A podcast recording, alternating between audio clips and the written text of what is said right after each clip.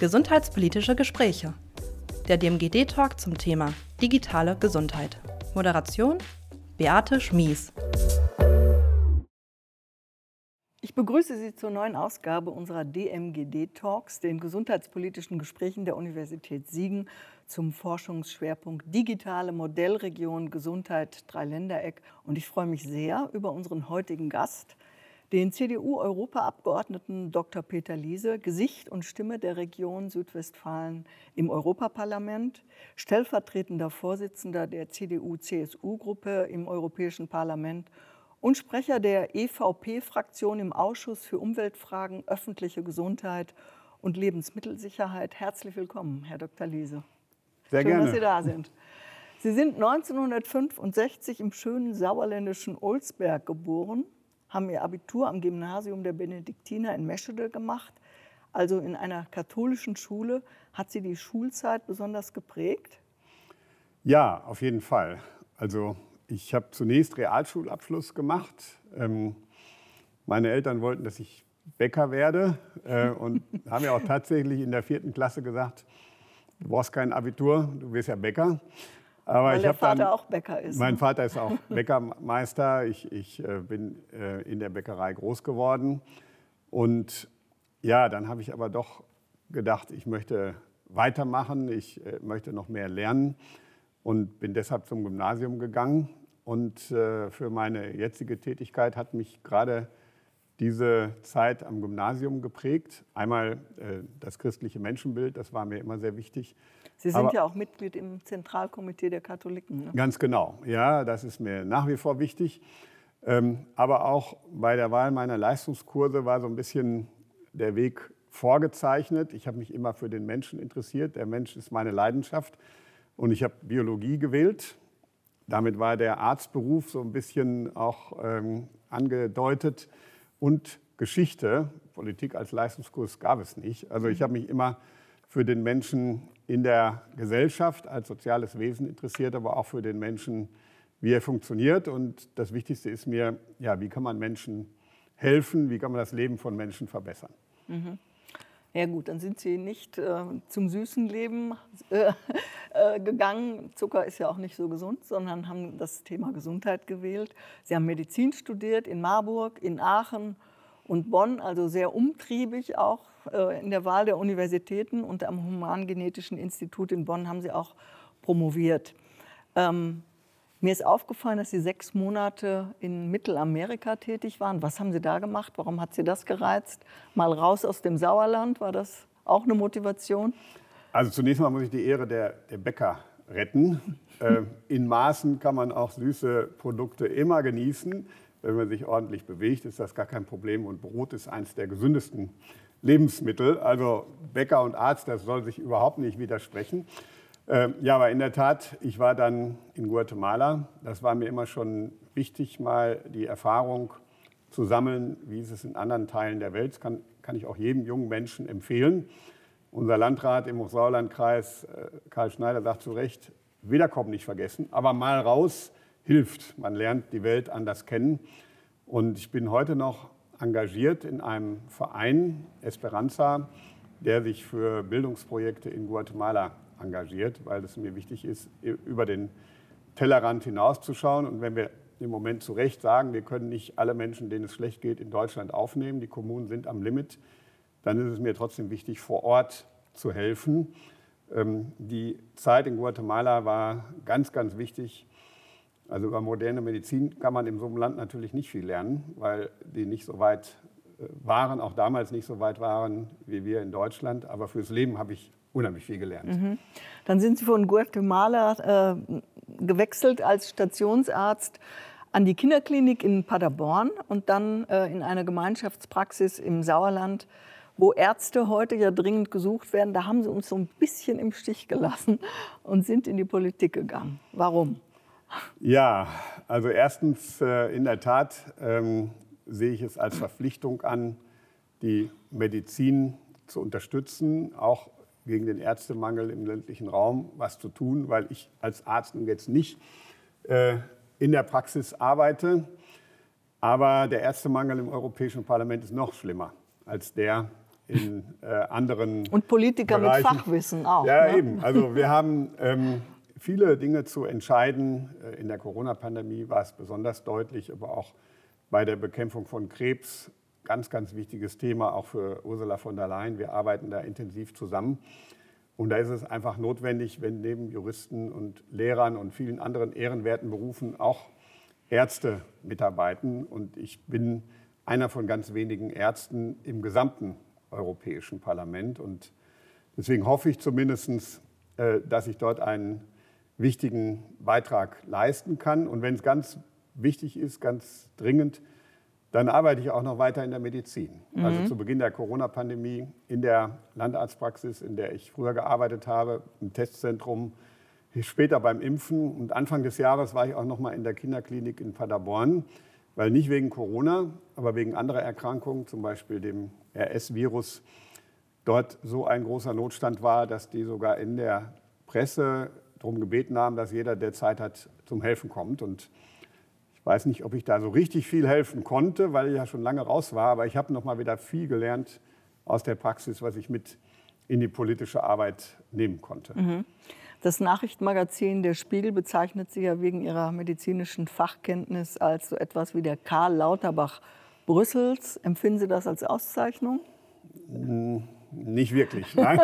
Also ich habe mich äh, während der Pandemie mit Herrn Lauterbach intensiv abgestimmt und fand einiges von dem, was er gesagt hat, durchaus richtig und unterstützenswert. Wir haben einiges zusammen gemacht.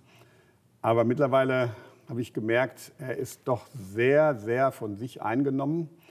Er antwortet auf meine Briefe nicht. Zum Beispiel, als ich in Paderborn dann in der Kinderklinik festgestellt habe, wie das Problem mit dem RS-Virus überhand nimmt. Wir haben jetzt einen Impfstoff für RS, aber das ist in Deutschland praktisch keinem bekannt, weil das Ministerium da eben entsprechend nicht drüber informiert. Äh, Und ähm, also man hört auch von vielen anderen, Herr Lauterbach ist eigentlich der Meinung, dass er weiß, was richtig ist und er braucht auch dafür keine anderen Menschen, mit denen er sich austauscht. Und von daher finde ich das jetzt äh, mittlerweile kein Kompliment mehr. Unterschied ist ja auch, dass äh, Sie nicht so oft im Fokus der Kabarettisten stehen wie Lauterbach und andere, weil Sie mehr so still im Hintergrund äh, wirken. Ich habe das selber mal erleben dürfen. Ich durfte Sie mal begleiten, ein paar Tage ähm, im Europaparlament und war sehr beeindruckt, wie viele Menschen Sie da kennen und mit wie vielen Menschen auch ähm, wirklich über die Parteigrenzen hinaus Sie da Kontakte pflegen und Überzeugungsarbeit leisten. Ähm, aber ähm, vielleicht, weil Sie eben nicht so im Fokus der Kabarettisten stehen, habe ich gelesen, dass heute ähm, die Heute-Show ist Ihre Lieblingssendung im Fernsehen. Oder sind Sie da schon mal aufgetaucht? Ich bin da sogar schon Ja. mal aufgetaucht, aber nicht persönlich durch den Kakao gezogen worden. Also da ging es eher äh, gegen äh, Frau Strack-Zimmermann, die behauptet hat, äh, in Nordrhein-Westfalen damals während der Corona-Pandemie in den Schulen und den Kindergärten laufe doch alles perfekt. Und da musste ich grinsen. Und dieses Grinsen wurde in der Heute-Show sehr schön äh, dargestellt. Also ich bin dankbar, dass ich mir die Heute-Show anschauen kann und selber noch nicht das Opfer war. Wer weiß. Der Spiegel hat auch geschrieben, dass Sie in Ihrer Fraktion als Außenseiter gelten, weil Sie gern mal mit der Konkurrenz Kompromisse schließen. Ihre Vorschläge zu Emissionshandel und Klimaschutz wären nach Meinung mancher Wir- Wirtschaftspolitiker Ihrer Partei besser bei Grünen aufgehoben. Was sagen Sie dazu? Also diese Einschätzung fand ich schon immer falsch. Aber ich glaube, äh, die hat auch jetzt kaum jemand mehr. Ich war ähm, immer für Klimaschutz. Ich habe immer für Klimaschutz gekämpft und habe darunter sehr gelitten, dass das in der CDU in Brüssel und in Berlin nie so richtig ein Thema war. Mittlerweile fühle ich mich sehr unterstützt. Hendrik Wüst hat keine Rede, wo er nicht über die Herausforderungen des Klimawandels spricht, über die schrecklichen Ereignisse in 2021, wo wir 49 Tote allein in NRW hatten, durch die Überschwemmungen, auch in unserer Region, in Altena, der erste Tote. Friedrich Merz hat mich bei dem Thema Emissionshandel sehr unterstützt, auch gegen Widerstände in der eigenen Partei. Also ich fühle mich da jetzt im Mainstream und sozusagen freue ich mich, dass die Partei das, was ich schon lange für richtig halte, jetzt auch für richtig hält. Aber auf der anderen Seite grenze ich mich sehr stark ab von den Grünen, weil ich glaube, die Grünen wollen zu viel auf einmal. Ich habe heute Morgen noch mit einem Bauunternehmer aus der Region gesprochen, der sagt, er hat 20 Jahre gebraucht, um ein Baugebiet zu entwickeln, weil immer irgendwo ein neues Naturschutzproblem war. Und ich glaube, das können wir uns in Deutschland und in Europa nicht mehr leisten, dass wir einen einzelnen Hamster oder einen Vogel wichtiger ansehen als die wirtschaftliche Basis unseres Landes und die Entwicklungsmöglichkeiten für die Menschen. Also beim Klimaschutz bin ich ambitioniert und freue mich, dass meine Partei jetzt mitgeht. Bei anderen Themen sage ich auch den Grünen, nee, das geht jetzt zu weit. Mhm. Vielleicht noch eine letzte Frage zu, zu, ihrer, ähm, zu Ihrer Person. Warum hat Sie die Europapolitik äh, mehr interessiert als äh, zum Beispiel die Karriere als Bundespolitiker wie Ihr Parteifreund Friedrich Merz? Ähm, mit nur 29 Jahren haben Sie ja den Abgeordnetensitz von Merz im Europäischen Parlament äh, übernommen. Haben Sie das irgendwie schon mal bereut, wenn Sie jetzt sehen, welche Karriere Merz daraufhin gemacht hat? Möglicherweise wären Sie jetzt auch Kanzlerkandidat. Sowas reizt Sie nicht? Also man muss sich immer selber realistisch einschätzen. Ich ähm, kann weder Ministerpräsident noch Kanzlerkandidat. Ich bin äh, sehr froh mit dem, was ich mache.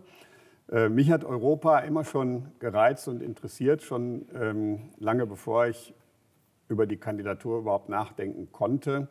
Beispielsweise habe ich in meiner medizinischen Doktorarbeit die Dokumente des Europäischen Parlaments zum Thema Humangenetik zitiert, ähm, weil mich immer interessiert hat, wie sehen das Menschen in anderen Ländern und weil ich auch weiß, dass manche Probleme überhaupt nicht national zu lösen sind, sondern nur europäisch. Und auch meine Zeit in Guatemala hat mich da natürlich geprägt.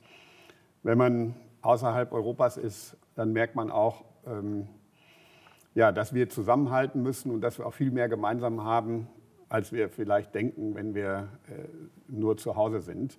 Also Europa hat mich immer schon interessiert und deswegen war ich sehr froh, mhm. dass ich diese Chance hatte. Und ähm, Friedrich Merz hat ja mal dann auch aufgehört im Bundestag. Da haben mich natürlich mhm. auch Leute angesprochen, willst du jetzt nicht der Nachfolger im Bundestag werden? Mhm.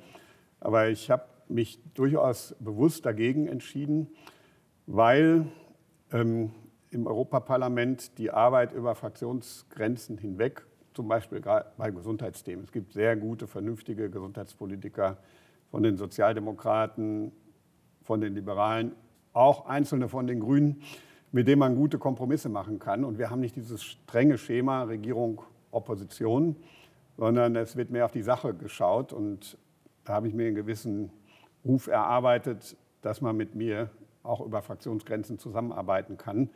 Und in Berlin ist es ja doch so, die Regierung mhm muss äh, alles unterstützen, was vom Kanzler kommt.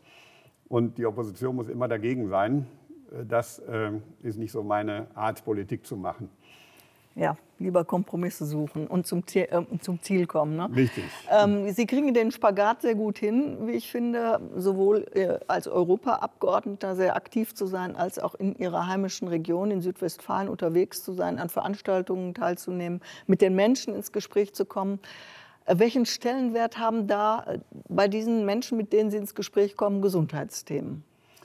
Ja, ähm, Gesundheit ist das Wichtigste. Ohne Gesundheit ist alles nichts. Das wünschen wir uns zum neuen Jahr und zum Geburtstag. Je älter wir werden, desto häufiger heißt es Hauptsache gesund. Dass äh, das auch mit der europäischen Politik zu tun hat, war lange Zeit komplett unterbelichtet und ist auch jetzt noch nicht allen klar. Aber wir haben jede Woche Diskussionen im Europäischen Parlament und auch sehr viele Entscheidungen, äh, die auch die Gesundheit der Menschen konkret betreffen. Also ich will mal das gravierendste Problem im Moment benennen, die Versorgung mit Arzneimitteln. Wir können national natürlich etwas machen und da will ich Herrn Lauterbach auch gar nicht kritisieren, wenn er sagt, wir müssen für Kinderarzneimittel zum Beispiel mehr bezahlen. Aber die Illusion, dass Arzneimittelhersteller jetzt sagen, wir investieren in Europa in neue Fabriken, wenn nur Deutschland mehr bezahlt für diejenigen, die in Europa produzieren, mhm. da sagen die Krankenkassen zu Recht, ist das nicht rausgeschmissenes Geld. Wenn sich aber alle Europäer zusammentun, und das habe ich schon in 2019 vorgeschlagen, Leider haben damals viele Kollegen aus anderen Fraktionen gesagt, also immer mhm. überzeuge ich den nicht im ersten Anlauf. Ähm, wir haben keine Zeit, das ist ein Randthema. Jetzt ist das zentrale Thema. Es ist ein Riesenskandal, wenn, das habe ich in Paderborn erlebt, Kinder nur deshalb in der Klinik liegen, weil sie eine Infusion brauchen, mhm. weil es keinen Antibiotikasaft für die Behandlung zu Hause gibt. Ähm, wenn Krebspatienten keine Medikamente bekommen, psychisch Kranke keine Medikamente bekommen, das ist kein Randthema. Mhm. Das haben aber viele äh, von den mhm. anderen Fraktionen in Brüssel lange so gesehen. Dass sich das ändern muss, hat jetzt, glaube ich, jeder verstanden. Unser großes Problem in Südwestfalen ist der massive Ärztemangel und das wird sich noch verschlimmern. Äh, eine neue PwC-Studie belegt, dass bis zum Jahr 2030 in Deutschland mindestens 400.000 Vollzeitkräfte in der Medizin fehlen. Uh, unser Thema hier in den Gesprächen ist die Digitalisierung des Gesundheitswesens. Wie stehen Sie dazu? Ähm, was können Sie als Europapolitiker dafür tun, dass solche Digitalprojekte, wie sie hier von der Uni, von der Lebenswissenschaftlichen Fakultät gerade sehr erfolgreich ausprobiert werden, unterstützen? Also die Digitalisierung ist eine ganz große Chance für uns im ländlichen Raum, aber auch für die Menschen insgesamt, bessere Medizin zu machen. Und es ist auch ein Schlüssel für die Lösung des Problems des Ärztemangels. Es reicht alleine nicht aus. Wir brauchen auch noch Ärzte im ländlichen Raum. Äh, man kann nicht nur Computer haben, man braucht auch einen Ansprechpartner. Deswegen habe ich mich sehr dafür eingesetzt, dass in Bielefeld eine neue medizinische Fakultät entsteht und zusätzliche Medizinstudienplätze auch in Bitten-Herdecke. Und äh, auch hier in Siegen gibt es ja zumindest die Kooperation mit Bonn, dass viele Studenten einen Teil ihrer Ausbildung in Siegen machen und Umgebung. Und äh, da hoffe ich doch sehr drauf, dass zumindest einige von denen dann am Ende sich auch hier niederlassen. Das brauchen wir auch, brauchen auch andere Elemente, aber Digitalisierung ist für dieses Problem und für viele andere Probleme einfach zentral. Und mhm. da geht es, wenn es jetzt um meine konkrete Aufgabe geht, einerseits um die Finanzierung. Ich bin immer wieder im Gespräch mit den Verantwortlichen auf der Landesebene über die Projekte an der Universität Siegen. Wir haben damals ja auch äh, dieses Thema Lebenswissenschaftliche Fakultät durchgesetzt im Koalitionsvertrag gegen Bedenken mhm. damals der FDP, aber Herr Pinkwart, der ja in Siegen Hochschullehrer war, hat am Ende auch die FDP rumgekriegt. Das war ganz, ganz wichtig. Und das Zweite sind natürlich die Rahmenbedingungen. Ähm, wir haben in Europa sehr, sehr verschiedene Regeln, wie man mit Daten umgehen sollte. Es darf überhaupt keinen Zweifel geben, dass Datenschutzstandards eingehalten werden müssen und wenn der Patient bestimmte Daten nicht weitergeben will, dass sie dann auch nicht weitergegeben werden. Aber das Ganze darf nicht so ausgestaltet werden, dass wir uns sozusagen selber Fesseln anlegen gegen den Willen der Patientinnen und Patienten. Und mhm. darüber streiten wir in Europa sehr intensiv im Moment. Mhm. Äh, bei den kommen wir nochmal auf die Projekte der, der DMGD. Da steht der Mensch im Mittelpunkt, seine Probleme und Wünsche. Und die Uni arbeitet mit den Kommunen im Dreiländereck zusammen. Es ist ja nicht nur allein ein Problem in Südwestfalen, auch in den angrenzenden ländlichen Kommunen. Südwestfalen ist sozusagen ein Reallabor, in dem neue medizinische Möglichkeiten entwickelt werden. Wie beurteilen Sie denn diese Projekte wie die DigiDocs in Lennestadt oder Data Health in Burbach? Hat das Zukunft? Absolut. Das hat Zukunft. Es ist absolut notwendig, dass wir das hier in der Region machen. Und genau wie Sie sagen, vom Patienten aus gedacht. Äh, wir müssen bei den Bedürfnissen der Menschen anfangen. Und ich finde, es entspricht nicht den Bedürfnissen der Menschen, wenn jemand, der krank ist, gebrechlich, vielleicht auch schon älter, erstmal zur Arztpraxis fahren muss, oft weite Wege, aber für ältere Menschen ist auch eine Viertelstunde schon mal sehr weit. Dann sitzt man da zwei Stunden im Wartezimmer.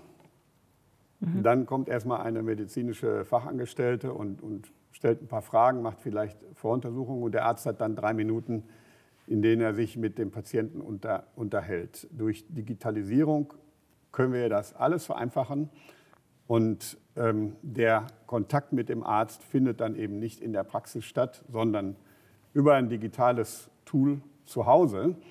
Damit ersparen sich ähm, alle sehr viel Ärger und sehr viel Mühe.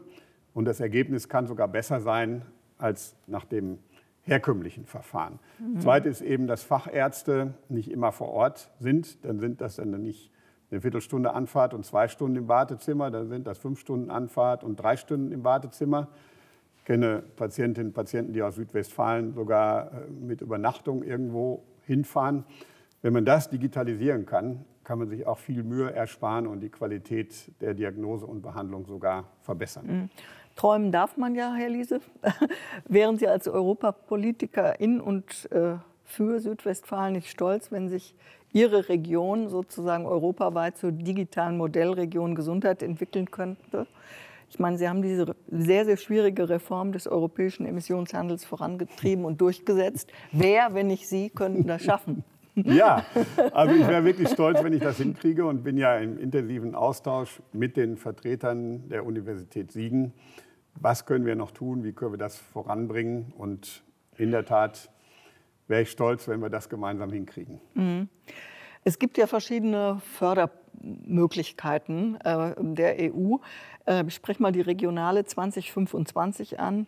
Äh, die wird mit über 30 Millionen Euro aus dem EU-Haushalt unterstützt und die steht unter dem Motto Südwestfalen digital, nachhaltig, authentisch. Ähm, DMGD-Projekte und, und, die wichtige Bekämpfung des äh, Fachärzte- und Ärztemangels insgesamt werden da allerdings überhaupt nicht berücksichtigt. Finden Sie das nicht bedauerlich? Ja, ich denke, da kann man noch äh, besser werden. Ähm, die 30 Millionen sind ja Gott sei Dank keine Obergrenze, sondern eine Untergrenze. Mhm. Ich bin da sehr froh darüber, dass die Landesregierung gesagt hat, es gibt auf jeden Fall mindestens 30 Millionen für die Regionale.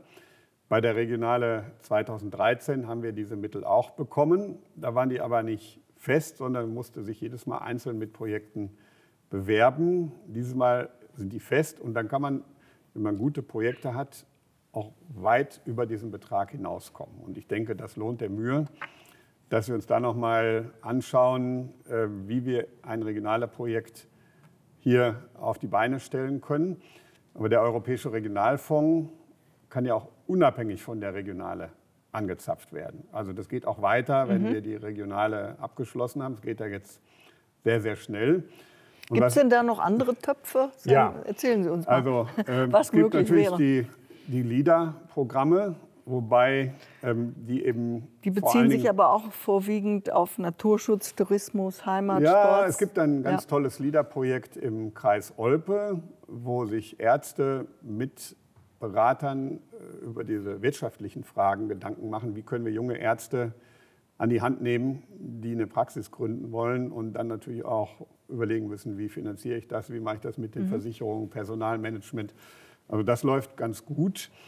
Aber Digitalprojekte ähm, sind natürlich ein bisschen teurer als ein normales LIDA-Projekt. Also da muss man schauen, da wird nicht der große Durchbruch sein. Aber was ich ähm, sehr, sehr wichtig finde, ist der Corona-Wiederaufbaufonds. Wir haben ja Angst vor einem Kollaps der europäischen Wirtschaft gehabt im Jahre 2020 und deshalb einen Wiederaufbaufonds beschlossen, der als einen Schwerpunkt hat das Thema Digitalisierung. Das Problem ist, das Geld liegt bei der Bundesregierung und es wird nicht gelabelt. Also da gibt es vielleicht Projekte, wo sich dann der Bundeswirtschaftsminister oder die Bundesforschungsministerin hinstellen und sagen, ich übergebe hier einen Scheck.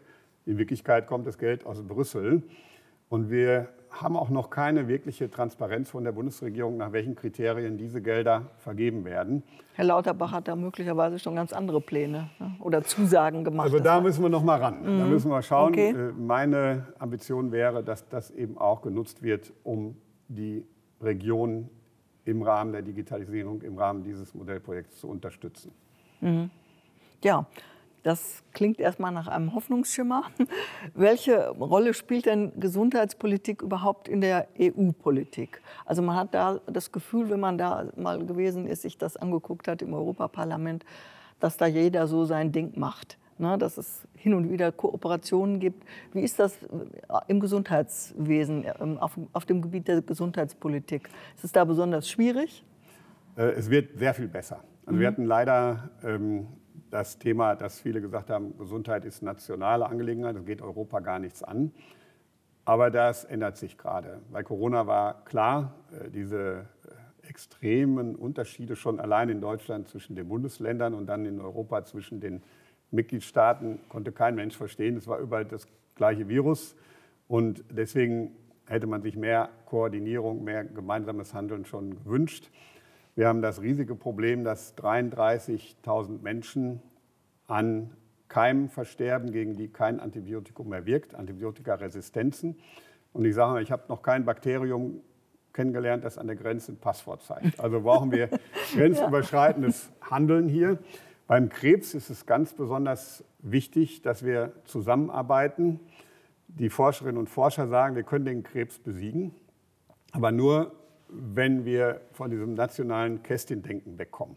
Ich habe einen guten Kontakt zu Frau Professor Angelika Eggert. Das ist die Leiterin der Kinderkrebsstation in Berlin in der Charité. Und die sagt, wenn ich ein neues Medikament nur in Deutschland teste, brauche ich zehn Jahre, um ausreichend kleine Patientinnen zu haben. Wenn ich das in Europa mache, brauche ich ein Jahr. Aber die Auslegung der gemeinsamen europäischen Datenschutzstandards ist total unterschiedlich. Es gibt Dinge, die sind in Frankreich vorgeschrieben und in Deutschland verboten. Und dann gibt es Dinge, die sind in Deutschland vorgeschrieben und in Frankreich verboten. So, und das wollen wir gerade lösen durch einen europäischen Gesundheitsdatenraum. Ähm, das ist extrem wichtig, dass alle, und zwar Ärzte, die direkt dem Patienten helfen wollen, manchmal sitzt der Experte ja nicht in Berlin, sondern vielleicht in Maastricht oder in Straßburg, direkt hinter der deutschen Grenze. Da sprechen auch viele Ärzte Deutsch. Und wenn wir dann keine gemeinsamen Standards haben, nach denen Daten übertragen werden können, dann ja, können wir den Menschen nicht so gut helfen. Es gibt äh, viele, äh, die zu Recht sagen, wenn wir keine gute gemeinsame Datengrundlage haben in Europa, dann kostet das Menschenleben. Und ähm, deswegen arbeiten wir mit Hochdruck an diesem europäischen Gesundheitsdatenraum. Wir sind uns allerdings noch nicht einig. Also ich ja. Da bin, müssen Sie wieder ran, Herr Wiese. Ich bin der Meinung, das, was Herr Lauterbach in Deutschland gemacht hat, ist gar nicht so schlecht. Also mhm. wenn der Patient etwas nicht will und das klar kommuniziert, dann wird es auch nicht gemacht. Aber wir können nicht bei jedem Forschungsprojekt jeden Patienten fragen, ob er äh, einwilligt, dass seine Daten pseudonymisiert, also ohne dass man den Namen überhaupt findet, genutzt werden. Das ist die Position der Sozialdemokraten im Europäischen Parlament gegen Lauterbach. Und da habe ich noch einen Job, wie Sie zu Recht beschreiben. Da muss ich noch mal ran. Mhm. Ja, beim, beim, Thema Digitalisierung ist, ist ja das deutsche Gesundheitswesen im internationalen Vergleich weit abgeschlagen. Deswegen spricht ja der Bundesgesundheitsminister jetzt auch äh, von einer Aufholjagd, die, die es gilt ähm, äh, zu starten in, im Bezug auf digitale Gesundheit. Ähm, viele Chancen der digitalen Technologien werden noch nicht genutzt, wie in anderen europäischen Ländern wo die längst Standard sind, Telemonitoring, Videosprechstunden, elektronische Patientenakten. Da geht es jetzt bei uns endlich, endlich los, muss man sagen. Ähm, äh, ab 2025 soll es die elektronische Patientenakte geben. Mal ganz ehrlich, wie optimistisch sind Sie, dass dieses Datum zu halten ist? Sie haben schon eben gesagt, äh, Datenschutz ist ein ganz wichtiges Thema. Und bei uns laufen die Mühlen eben einfach langsamer als andernorts, offensichtlich hohe Bürokratisierung. Glauben Sie wirklich daran, dass wir ab 2025 elektronische Patientenakten haben? Ich, ich äh, finde, wir müssen das schaffen. Ähm, und ich gebe mich damit nicht zufrieden, äh, wenn immer wieder bestimmte Hindernisse vorgetragen werden. In anderen Ländern funktioniert das schon reibungslos und die können überhaupt nicht verstehen, was wir in Deutschland für ein Problem haben. Ich finde, wir müssen da jetzt schnell vorangehen im Interesse der Patientinnen und Patienten. Also wenn ich, ähm, ähm, Professor Veit-Braun hat das bei einer Veranstaltung kürzlich mal schön beschrieben, wenn ein Arzt einen bewusstlosen Patienten findet und die Angehörigen werden gefragt, was nimmt er denn für Tabletten? Damit man ihm nicht was spritzt, was ihm eher schadet als nutzt. Ja, dann sagen die Angehörigen ja so grüne. Äh, mit der elektronischen Patientenakte kann man relativ schnell dann übers Handy oder über eine einlesbare Karte rausfinden, ja, was hat er denn, was kann ich jetzt hier machen, was hat er für Vorerkrankungen. Und wir wollen das europäisieren. In anderen europäischen Ländern ist das schon Standard. Da kann man alle relevanten Daten in Sekundenschnelle auslesen, wenn der Patient nicht von sich aus sagt, das geht keinem was an. Und man kann das technisch sogar schon übersetzen. Also wenn ich so eine europäische Patientenakte habe, bin in den Niederlanden an der Nordsee oder auf Geschäftsreise in Rom, dann kann der italienische oder der niederländische Arzt das auch in seiner Sprache auslesen. Solche künstliche Intelligenz gibt es. Wir müssen sie nur auf die Straße bringen jetzt. Ja, ein sehr schönes Schlusswort. Vielen herzlichen Dank, Dr. Peter Liese, für dieses Gespräch. Digitalisierung, ein schwieriges Geschäft, auch in der Europapolitik haben wir gelernt, aber mit Ihnen sicherlich einen wichtigen Streiter für die Sache. Vielen herzlichen Dank und viel Erfolg weiterhin. Sehr gerne.